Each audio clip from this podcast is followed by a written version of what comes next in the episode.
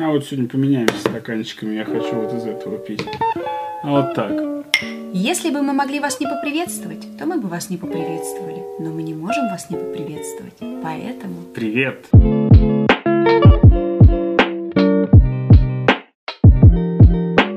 Друзья, всем здравствуйте, вы на подкасте «Диалогия», с вами Катя. Митя, Мы ютуберы и ведем этот подкаст о том, что нам нравится. Об отношениях, о работе, о жизни, а друзья? об инсайтах и новых трансгуманных технологиях. Ты же не готовил эту речь, как ты это придумал. Ну, я вспомнил, вспомнил своего любимого подкастера.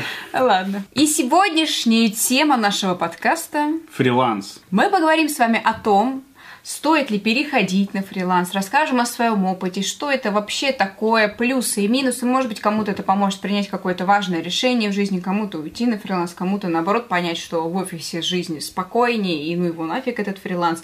Просто порассуждаем. Порефлексируем.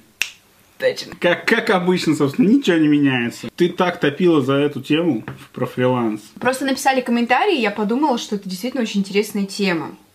Мы же уже много лет во фрилансе, если так можно сказать. А почему нельзя? Давайте вообще разберемся, что такое фриланс для начала, правильно? Да. Мне вот как раз кажется, нужно четко разграничивать понятие фриланса и бизнеса. Ты сегодня хорошо сказал, что фриланс это когда... Когда ты работаешь один, когда у тебя нет наемных сотрудников, и ты вообще ни, ни с кем не пересекаешься, кроме заказчика. И мне так кажется, что это так. Я прям поддерживаю. Что мы можем отнести к фрилансу? Я всегда, когда представляю фрилансера, вижу программиста, иллюстратора, что-то за компьютером всегда, веб-дизайнер, копирайтер. Но по факту это же еще и услуги. Маникюр, кондитерская, шугаринг, э, парикмахерская, все что угодно, то, что ты делаешь на дому, как вариант, либо снимаешь какой-то уголочек в салоне, ты работаешь на себя. Тебя нет начальника. Ты выстраиваешь свой график самостоятельно. Но это уже к плюсам и минусам мы практически перешли. То есть мы определили, что такое фриланс. Все. Фриланс сейчас действительно стало очень много. Но в каком плане много? Получается, что просто почти все профессии стали такими, что от них можно отделиться и заниматься самостоятельно. Я даже не знаю, какие профессии невозможно делать одному сейчас. Нет, конечно, я знаю. То есть, грубо говоря, какие-то большие проекты там инженерные, там ракету запустить, машину создать. Ты один этого никогда не сделаешь. Кино, мультфильм, Кино сделать, угодно. да, да, да. Один этого не сделаешь. Да. Но ты можешь нанять несколько фрилансеров, которые будут тебе это Да, рисовать. да, например, э, ты снял фильм и можешь отдать монтаж на фриланс. Причем, возможно, это будет и выгоднее, и эффективнее, и качественнее. Если будет монтажом заниматься тот человек, который только этим занимается, он один, а не людям, которые у тебя в команде или в штате. Я в этой теме не очень компетентен по одной простой причине, что я не был на двух сторонах, я был только на одной, на стороне фриланса. И я не знаю, каково работать в офисе. Давай твою историю. Ты хоть чуть-чуть да проработала. Да, но я тоже по факту всю жизнь как бы фрилансер, всю сознательную, да, такую уже после института. Но в институте у меня были подработки в офисе. Я просто представляю, что это такое, ходить к определенному времени, ходить в униформе, сидеть за компом, ждать перерыва и так далее. Но я не могу сказать, что я прям была настолько погружена в эту работу, что у меня тоже есть какой-то опыт. Поэтому мы со своей стороны сегодня больше хотим рассказать о фрилансе, и нравится ли нам это? Ну, спойлер, конечно же, нравится, но как бы сторона медали, она всегда не одна, поэтому минусов там тоже да прилично. Но давайте начнем немножечко о нас все же, да, как мы начинали фриланс свой. Митя, давай ты первый. Слушай, ну я просто сразу в институте начал заниматься. Чем только не торговала, ребята. Ну, мне просто сразу понравилось, в принципе, предпринимательство. Вот я учился, э, обучение мое было связано с математикой, физикой. Но так как жил в общежитии, то было много времени. У меня появился компьютер, появился доступ к интернету. Я начал много изучать, впитывать информации, вдохновился всеми возможными Стив Джобсами. На самом деле я очень вдохновился именно Стивом Джобсом. Я смотрел ту презентацию в 2007 году. Не знаю английского, причем, ну, понимаю все, по-моему, да? Да, да, да. Мне было очень интересно, и это перевернуло мою жизнь с ног на голову. Плюс у меня не хватало денег там покушать, покушать я всегда любил. Любил две котлетки брать, там очень вкусно. столовой, а потом денежек не хватало, приходилось красть еду у соседа. У Дани, Дань, привет, извини. А когда Даня заметил, что ты крадешь еду, тебе пришлось зарабатывать? Ну, в какой-то момент не стало хватать, а не знал, что делать. Там подработки, тетрадки проверять тоже не хватало. Можно было тетрадки проверять у школьников на заочной физико-технической школе. Где-то я это уже слышала. Хорошо. Да. По-моему, тоже на Но подкасте. было очень мало. Там, там 3000 рублей платили. И тогда я увидел нишу. Я заметил новые возможности. Продажа толстовок с логотипами университетов. Я нашел парня, который это стал делать везде, Unifashion, э, компания Семен, чувака зовут, написал ему. И он стал по моему дизайну создавать эти толстовки и присылать мне, а я получал комиссию с этого. Вот так я стал зарабатывать первые деньги, а потом уже понеслась все, что можно. Ну, это все же фриланс или бизнес? Ну, ты же был один, да? Поэтому... Ну, по сути, да, мне кажется, это больше был фриланс, потому что я, я ходил, всем этим занимался сам. Поэтому считай это фриланс такой, изи бизнес. Потом были матрасы. В общем, много чего было, но по факту это была перепродажа. То есть Да. не тот фриланс, который вот я сейчас рассматриваю, как типа ты там сидел, что-то дизайнил. И да. искал заказы, да. Да, и создавал, получается, из ничего продукт. Да, я был именно коммерсом, таким перепродажником этим, форцовщиком. А я по факту создавала продукт. Я начинала рисовать и начала брать заказы. Я училась и параллельно брала заказы. Училась как рисовать, училась так в институте на экономическом. И начала получать первые деньги. Картины рисовала, портреты. Это было для меня крайне сложно. Очень сложно, потому что тут вот мы столкнулись с проблемой, что одно дело рисовать для себя, а другое дело рисовать на заказчика. И что ты мог уже пересекаться не с самыми Милыми персонажами. да, такие бывали ситуации, что просто трясло. В какой-то момент говоришь, все, больше я никогда в жизни не буду рисовать на заказ, это вообще ужасно, меня там так опустили, Мгм. унизили и так далее. Но спустя время понимаешь, что это тоже был классный опыт. И потом вот этот весь фриланс перешел по факту в бизнес. Ну Потому да. что, да, мы наняли сотрудников, уже вот это все началось как бы производство, все мои иллюстрации начали печататься на разных там товарах, и это уже стал бизнес, который потом тоже у нас закрылся. Да. И по факту сейчас мы снова фрилансеры, потому что любой блогер это фрилансер. Ты работаешь на себя. Да, все делаешь сам. Ну, кто-то, может быть, не делает все сам. У кого-то это превращается в бизнес, потому что есть большие блогеры, которые все распределяют, у них распределены обязанности, у них даже редакторы есть, продюсеры есть, целые команды. Ну, Какой-нибудь там Вилсаком, например, у них офис, в котором все сидят. И он уже по факту, ну, как бы, да, он, конечно, фрилансер, но он владелец бизнеса. Нет, это владелец бизнеса, это уже рекламное агентство такое. Не, ну как бы я, когда говорю фриланс, я имею в виду работу на себя. Ну, по факту он работает на себя, но не в том э, понимании. Работает на себя, чтобы платить другим зарплату. Это уже другая ответственность. Да, это уже ступень выше. Давай начни с плюсов работы на фрилансе. Или из плюсов работы в офисе. Ладно, давай с плюсов работы на фрилансе. Ну, мне кажется, все банально. Да, всем понятно. Главное, ты работаешь в то время, когда ты хочешь. Если ты жаворонок, ты работаешь в дневное время, если ты сова, ты работаешь в ночное время. Ты работаешь из любого места. Сейчас ты можешь посидеть здесь за столом, за диваном, поехать работать в кафе, если оно не закрыто из-за ковида, например. Ну, в России сейчас у нас пока все нормально. То есть ты по факту сам организовываешь свой график. Тут сразу вылезает минус – самоорганизация. Просто она не всем доступна. Что для того, чтобы стать фрилансером, нужно еще стать самоорганизованным человеком. Потому что когда ты долгое время работаешь в офисе, тебя организуют. Ты привык, что тебе ставят задачи, тебя штрафуют, если ты опоздал, тебя штрафуют, если ты что-то не сделал, тебя организуют. А тут тебя никто не организует. И ты можешь ничего, по сути, не делать. Лег и лежишь такой. Ну, фриланс, класс. Да, мне кажется, это на самом деле самое сложное вообще во фрилансе. Но я настолько просто к этому привыкла, что для меня это уже не сложность. Я знаю, что когда я встаю с утра, у меня куча дел. То есть у меня не бывает такого, что ой, а дай-ка я сегодня все забью на все, не буду ничего делать. Но при этом, в принципе, я могу себе позволить, если я сильно устала, взять выходной. Но если я до этого сделала всю работу. То есть до этого, получается, я пахала, я же не просто так устала, да, И потом я могу себе сама взять и организовать выходной.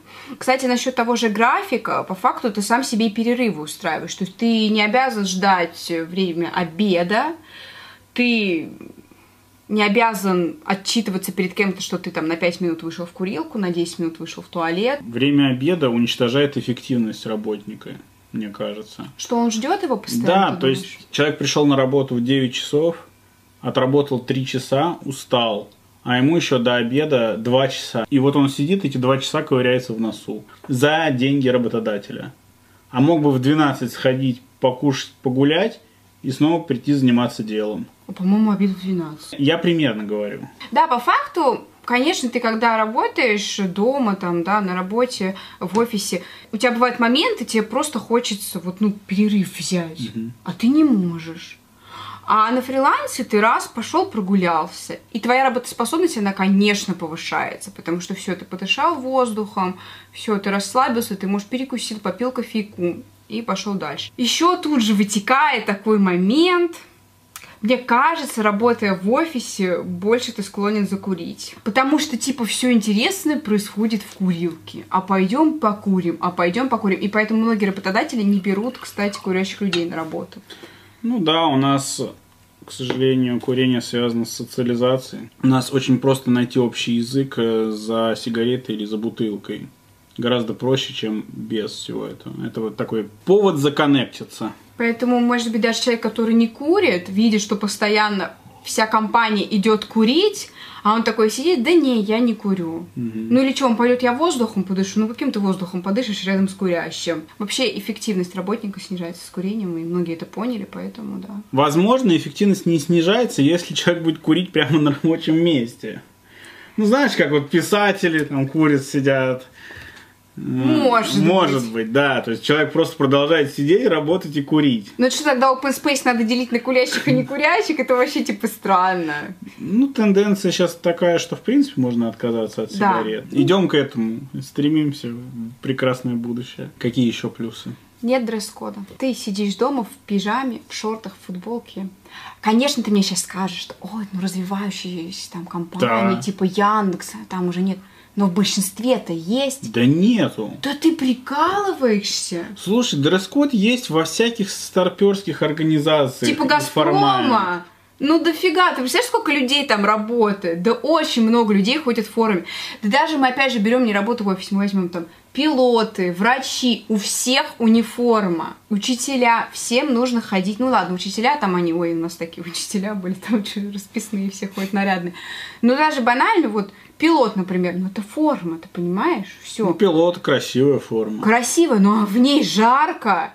Ну как ни крути, ну ты надень сейчас пиджак. Ты когда последний раз пиджак надевал? Ну, то есть ты вот сейчас представляешь пилота в худосе такой, вот такой сидит и в бермудах. И такой, чё? уважаемые пассажиры, сегодня мы отправляемся. На Бали просто. Сегодня не в Саратов, на Мальтову. Ну, конечно, нет. Ну, например, ходить в офис тяжеловато, мне кажется, девушке в юбке, на каблуках и в блузке, и в колготках. Просто надень колготки хоть раз в жизни. Ты поймешь, что это. Это ад. Все. Еще и на каблуках. Я вообще не знаю, когда последний раз каблуки надевала. Я вот эту тему среди менеджеров продаж часто вижу. Я считаю, что в сторону пилотов, врачей твои комментарии неуместны. Хорошо, Знаешь, соглашусь. эти люди, они считаются у нас вершиной, мы к ним все стремимся, поэтому они должны выглядеть хорошо. Пилот в худи не вызывает доверия у граждан. Врач в, в этом в черном в черной мантии от Бет Нортон тоже не будет вызывать доверия. Я просто представила полицейского Ну, полице- дороге. полицейских тоже надо, чтобы опознавали. Но продажники, например, в офисе продаж машин, я не знаю, зачем они нужны в костюмах. Чтобы производить Чтобы впечатление. произвести впечатление. Вот мы, вот и узнал. Но для кого-то это наоборот страдание, потому что он не может выглядеть свою красивую одежду. То есть, сидя дома в пижаме, ему некуда сходить и показать свою одежду. То есть человек что-то покупает и не знает, куда в этом сходить. Так если у у человека униформа, он и так ее не сможет выгулить. Униформа мы говорим больше там про строгость какую-то. Мгм. То есть это же юбка не обязательно, что это черный низ, белый верх там, да. Просто бывает какая-то именно вот элегантность должна у женщин присутствовать, если они там... Ну вот ты знаешь, у меня нету строго костюмов, и мне некуда их выгуливать. И у тебя нет таких костюмов У меня нет. выгуливать их. Поэтому, в принципе, нету такой необходимости покупать строгую одежду. Значит, эта необходимость навязывается. Мы немножко запутались здесь, понимаешь? А вот, например, работа в Яндексе каком-нибудь. Классно, у тебя есть возможность худак свой новый выгулять. Да. И ты такой весь пришел. Да, это скорее вот именно как, допустим, у нас в школе по субботам можно было носить свободную одежду, и вот мы там все наряжались, все стразы блестели на девках, джинсы вот эти вот э, с низкой талией. Ну, то есть мы реально прям ждали субботы, чтобы показать свою одежду. Вот в таком формате, да. Но даже в школе мы, вот, например, очень уставали от этой униформы. Я прям вообще терпеть Ну, не могла. форма в школе это ужасно. Ну, у нас даже не было униформы, у нас был черный низ, белый верх как раз. Но все равно всегда это брюки, блузки.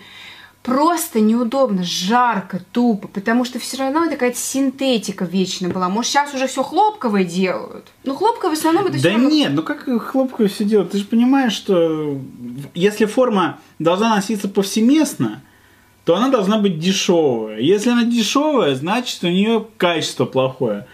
Поэтому нет, это не будет хлопковая одежда. Вообще, чтобы получать знания, чтобы заниматься интеллектуальной деятельностью, нужно себя очень комфортно чувствовать физически, максимально комфортно. Вот если тебе нравится в простыню заворачиваться, ты заворачиваешься в простыню и занимаешься интеллектуальной деятельностью. Также и в школе. Но если нравится в футболке ходить с металликой, ну приходишь в футболке с металликой и сидишь и занимаешься математикой. Что в этом плохого? Я не понимаю. Мне в этом плане нравился универ, что можно было ходить чем В угодно. тапках я ходил туда. При том, что первые там года обучения я ходила в строгой одежде. Видимо, еще вот будучи после школы, у меня осталась эта привычка, и я только уже к концу разодорилась и начала все что угодно носить. А вначале всегда на каблуках, вот эти брюки, юбки.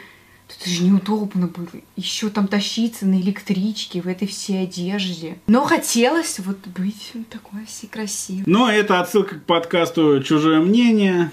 А у нас он был, да, я уже забыла.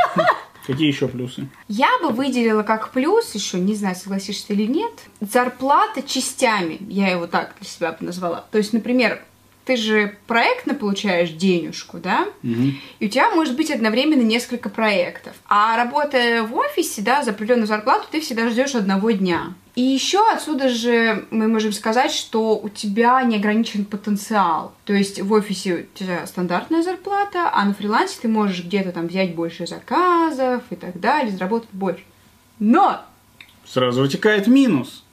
А если нет больше заказов? Да, что это просто американские горки. В один момент у тебя может быть все, в другой момент просто ничего. И ты никогда не знаешь, когда какой из моментов наступит. То есть на тебя как неожиданно может свалиться куча всего, там, заказов, а потом хобно, и ты сидишь никому не нужен. Ну, получается отсутствие стабильности. Вы не можете планировать надолго. Пример, когда случился ковид, я не знаю, какая там, блин, стабильность, когда просто всех поголовно начали увольнять. Ну, Просто люди об этом не задумываются. Понимаешь, это форс-мажор, который так произошел. А заказы у тебя могут и без ковида отвалиться. А когда у тебя нет такого форс-мажора, нет землетрясений, нет эпидемии, то в принципе, если ты на контракте работаешь, то ты будешь работать там 5 лет. И тебе будут 15 числа присылать зарплату. Все. И ничего не изменится. И ты всегда будешь получать эту зарплату. И ты можешь взять ипотеку, можешь BMW себе взять в кредит на зарплату 50 тысяч рублей. Ты что угодно себе можешь сделать. А с фрилансом ты так не можешь. Сегодня ты заработал 200 тысяч рублей, а в следующем месяце 30 тысяч рублей. И все. Ну, правда, если сложить и пополам поделить, то получается все равно норм. Мне вот нравится именно больше наличие как бы так живых денег. В том плане, что если у тебя не один источник дохода, то ты можешь где-то там получать деньги из других. Но это вот как раз... э, Это как раз наш совет фрилансерам, да? Да, это, э, да, это получается наш совет фрилансерам, что нужно диверсифицировать свой доход. Звучит сложно, но на деле очень важно. Да, получать доход из разных источников. Иначе Если у вас один источник обрубится, а он может спокойно обрубиться, вы останетесь без ничего. То есть, например, у нас был бизнес, да, в свое время. Ну, начинался он как фриланс, потом перерос в бизнес, и в один момент просто его не стало, и если бы у нас не было другого источника дохода, мы бы просто остались на мели. Мы даже с другим-то источником дохода остались на мели. Uh-huh. Вот. А так бы просто было бы по нулям, а это как бы ответственность, это съемная квартира тогда была, это uh-huh. ну, как большие деньги. Давайте рассмотрим пример. Вы иллюстратор. Хороший пример. Хороший пример. Как вы можете зарабатывать деньги? Вы можете брать комиссионы, заказы, то есть рисовать какие-то портреты, допустим, книжные иллюстрации, ну что-то там, вот вы выставляете где-то свои работы, вам пишут заказчики, например. А, плюс вы можете заниматься ютубом, например, сейчас это очень многие иллюстраторы делают. Вы можете преподавать, хорошее дело. Вообще практически в любой сфере можно преподавать. Патреон завести. Патреон, точно. Ну, где ваши фанаты будут вам донатить ежемесячно. Да, вы можете выкладывать какие-то дополнительные уроки, какие-то бонусные там видосы, какие-нибудь открытки рассылать. Сейчас, конечно, вот в России эта тема все равно, она еще туговата. Люди не понимают, зачем донатить другим креаторам. Mm-hmm. Я вообще плачу от этого, потому что я своим любимым креаторам всегда доначу. И считаю, что это нужно, необходимо, потому что любому творческому человеку, фрилансеру, ему нужно на что-то кушать. И я осознаю то, что ну, реально времена нестабильные, и когда-то этот человек э, может, ну, в общем, просто не смочь себе купить э, поесть реально. Но как бы это не значит, что он какой-то там бомж, и вот надо ему донатить. Мне кажется, просто ну, это правильно, это органично. Это культура. Это культура. Просто это желание вот у меня, например, исходит изнутри. Я понимаю, что я хочу это сделать, плюс, когда еще получаю какие-то дополнительные фишки, там какой-то видосик, что-то там посчитать, какой-то пост, и я чувствую, вау, то есть мы в какой-то там, не знаю, свой кружочек объединились, там донатеры, и нам что-то рассказывают, угу. и и так круто, я еще и поддерживаю материально, и, и это офигенно. Причем это же суммы вообще крохотные по факту. И я думаю, если я отдам человеку 150 рублей в месяц, то мне эти 150 рублей потом еще в тройном объеме вернутся. То есть, если я не буду как бы скупиться и просто не бояться поддерживать людей. В этой сфере нужно образование. Люди не всегда понимают, как это работает, и кажется, что ну, у этих же там иллюстраторов, например, все есть, есть заказы и прочее. Заказы могут обрубиться. YouTube, например, в той же России не так много платит. А вот эта кучка людей, которая там ежемесячно присылает 5 баксов, они создают как раз эту стабильность такому человеку. И он не уйдет от своего дела, не уйдет от своей цели. Обидно, когда творческим людям приходится уходить обратно в офис на стабильную работу, да, что их никто не поддерживает, они ничего с этим не могут сделать, может быть, им нужно было еще какой-то период переждать, и, например, mm-hmm. вот эти 10 тысяч от донатеров позволили бы им еще там пару месяцев протянуть, грубо говоря, да? Да. А им пришлось все обрубать, и, соответственно, если он пошел работать, все, творчества нет. И как бы а могут быть люди, которым это нравилось, которых это вдохновляло, и человек просто ушел, и ему пришлось там, не знаю, холодными звонками заниматься, грубо говоря. А он, на самом деле, вообще дичайший там классный художник, просто не хватило ему инструментов продвижения, Инструментов где... получения денег. Да. Просто финансирования не хватило и все. И все. Конечно, это не значит, что это наша обязанность идти сейчас и всем донатить. Но я считаю, если у вас есть там 2-3 человека, от которых вы тащитесь, которые вас вот прям ежедневно вдохновляют, задонатить 50-100 рублей, это норм. Пишите свое мнение в комментариях, можете со мной не соглашаться. Я как бы все приму, мне тоже интересно, как это со стороны. Просто мне нравится эта культура, что она развита в других странах, что это уже нормально. Я когда сама читаю других блогеров иностранных, тех же иллюстраторов, ребят, у них огромный донат. Там целая зарплата на донатах. То есть они вообще не парятся, они просто занимаются творчеством, потому что их стабильно поддерживает большое количество людей которым тоже здорово, потому что они получают дополнительные плюшки. Ты становишься даже немножко работодателем такому человеку, да? Отчасти да. Отчасти да. Получается, офисная стабильность, которую обеспечит вам работодатель, вы, бер, вы берете на себя эту роль и угу. обеспечиваете некоторую стабильность э, вашему любимому креатору. Ну мы же пока еще по плюсам идем, да? Ну да. Ну мы, у нас как бы плюсы и в минусы вытекают, да? Думаю, что фрилансеры меньше болеют. Просто банально, потому что они меньше выходят из дома. и у них а, меньшая вероятность от какого-то чиха заболеть ОРВИ, там, коронавирусом, чем угодно. И тут я как раз хочу отметить минус. А, фрилансерам очень тяжело болеть с детьми. Если вы наемный работник, то вы идете в больницу, получаете больничный, идете к работодателю, отдаете и сидите с ребенком, болеете. И вам еще платят за это зарплату. А с фрилансером вам приходится выбирать между плохим родителем или голодным ребенком. Болеть с ребенком это просто невозможно. То есть болеть-то возможно, но просто когда тебе еще нужно какую-то работу успевать делать, потому что ты должен всецело посвящать себя ему, потому что ему плохо сейчас, ты ему очень нужен. Плюс это абсолютно бессонные ночи. То есть они у нас и так-то бессонные, на фоне болезни они вообще бессонные, прям полностью. И, конечно, болеть сложно. А мы, например, вдвоем, да, фрилансеры, и одно дело, если бы у нас один там ходил на работу, еще там какую-то копейку там получал, а мы, получается, вдвоем замкнуты в том, что мы не можем ничего делать. Но стараемся в любом случае. Но мы научились планировать вперед. О, да. И это плюс. Мы можем делать свою работу на несколько недель вперед.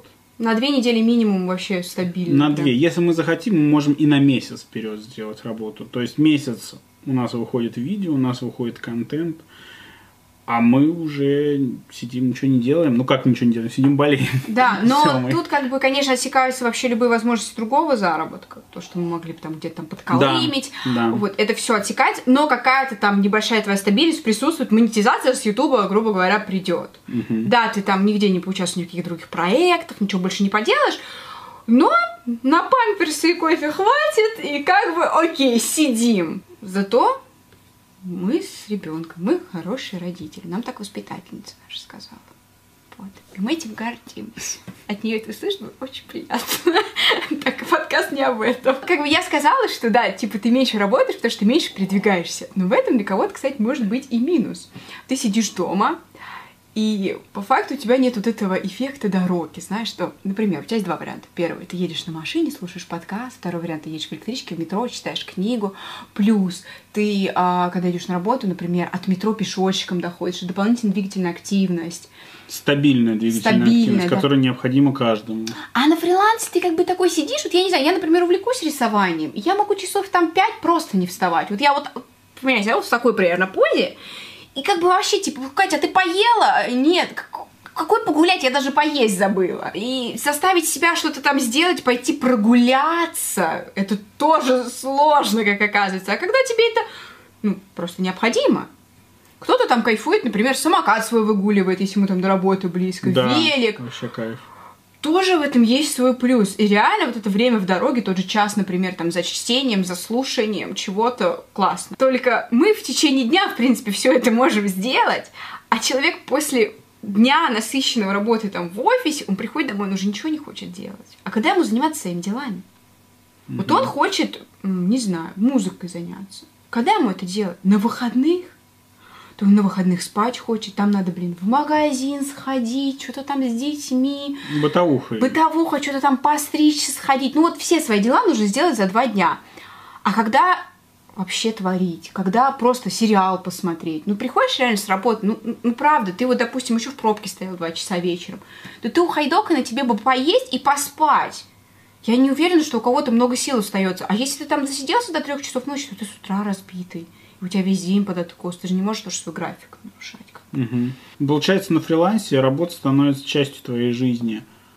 То есть не просто отсидел часы, а как бы работа идет параллельно. Ты поехал в магазин, можешь работать э, на телефоне, можешь не работать. То есть можешь приехать, например, из магазина в 8 вечера и сесть работать. Потому что в, в офисе уже после 6 не работают. Едем дальше.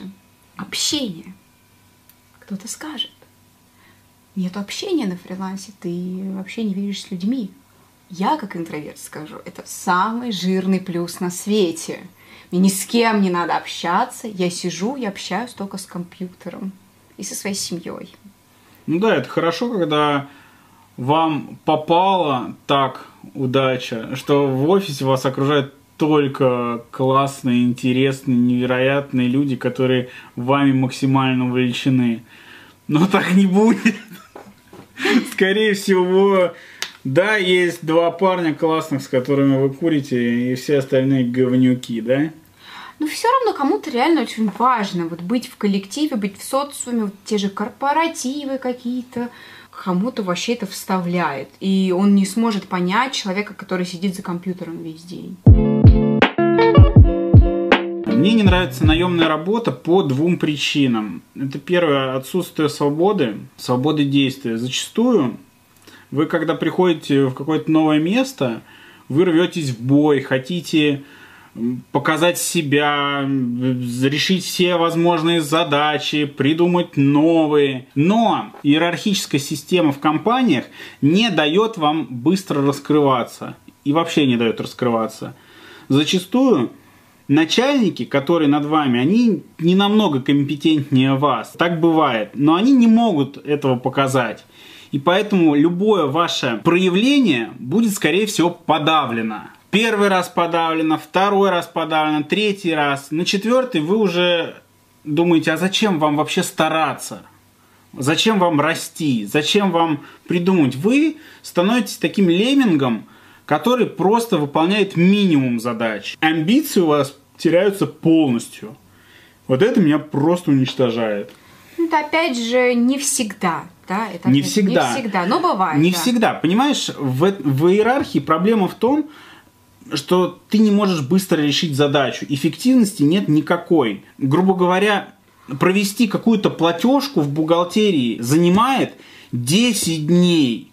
А эта бумажка, чтобы вы понимали, мы знаем, что такое бухгалтерия, знаем, как работать с отчетностями и налогами. Это занимает 15 минут. Дорогой мой, можно я тебе скажу? Ты, мой замечательный свободный человек. Когда у нас намечается какой-то рекламный контракт, мы можем полгода это согласовывать. И там иерархии похлеще, чем в твоем офисе. Там я хотя бы могу до кабинета дойти ну, и так... постучать. А тут, когда ты сидишь, и тебе на почту приходит письмо через два месяца. О, мы, кстати, договор подписали. Ну что вы там как? Бывают такие заказчики, которые реально могут до полугода что-то согласовывать, потому что у них иерархия там внутри тоже их офиса сервиса, но мы с тобой как конечный как бы получатель тоже от этого страдаем. Поэтому сказать, что мы тут супер свободны, ну нет. А я не про себя говорю, я же не говорю, что мы, мы другие. Я говорю, что в принципе из-за этого страдает эффективность из-за такого, из-за в... такой структуры. Я поняла, но во фрилансе то же самое. Любой иллюстратор, программист, он всегда связан с иерархией. У него всегда какой-то начальник. Смотри, это спорно, говоря. спорно. Сейчас много компаний, которые используют другую систему. Называется холократия. Это когда вы отвечаете вот за эту кружку, у вас керамическое небольшое производство. И вы отвечаете за производство вот этих кружек. В обычной системе вы такие, я хочу сделать вот с такими точечками. Окей, ну вот у меня, так, у меня такой творческий порыв, творческая задача. В обычной системе я пошел к начальнику цеха, начальник цеха пошел к начальнику э, красильного, красильного цеха, потом к бухгалтеру пошли, потом э, к старшему бухгалтеру, потом к гендиректору и пошло.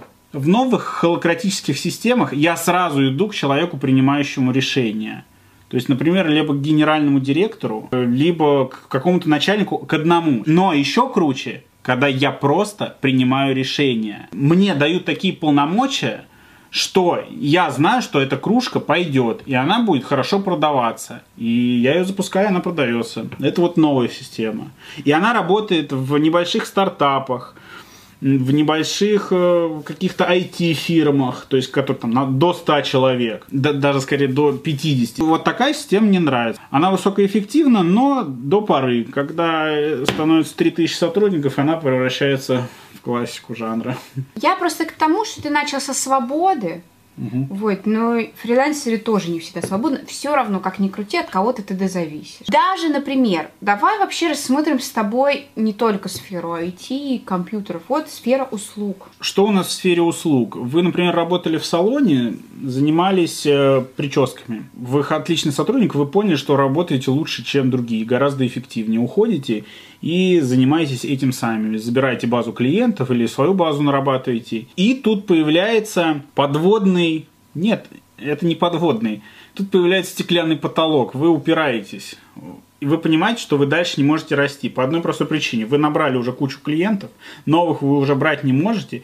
И это ваш потолок. Все, вы дальше не сможете развиваться. Почему? Ваше время полностью забито, вот столько денег это максимум ваш, и вы не можете развивать свои профессиональные навыки, потому что у вас нет времени. И вы работаете на этом уровне долгое время. Тут вопрос еще не только во времени. Бывают просто некоторые мастера, там, да, которые у них даже желания нету. А что, в принципе, все устраивает. Зачем идти и учиться дальше? Я сама, честно, сталкивалась с таким э, в сервисах, да, что ты понимаешь, у человека реально потолок, что ты, например, спрашиваешь, а вы можете сделать, ну, вот такую финтифлюшку?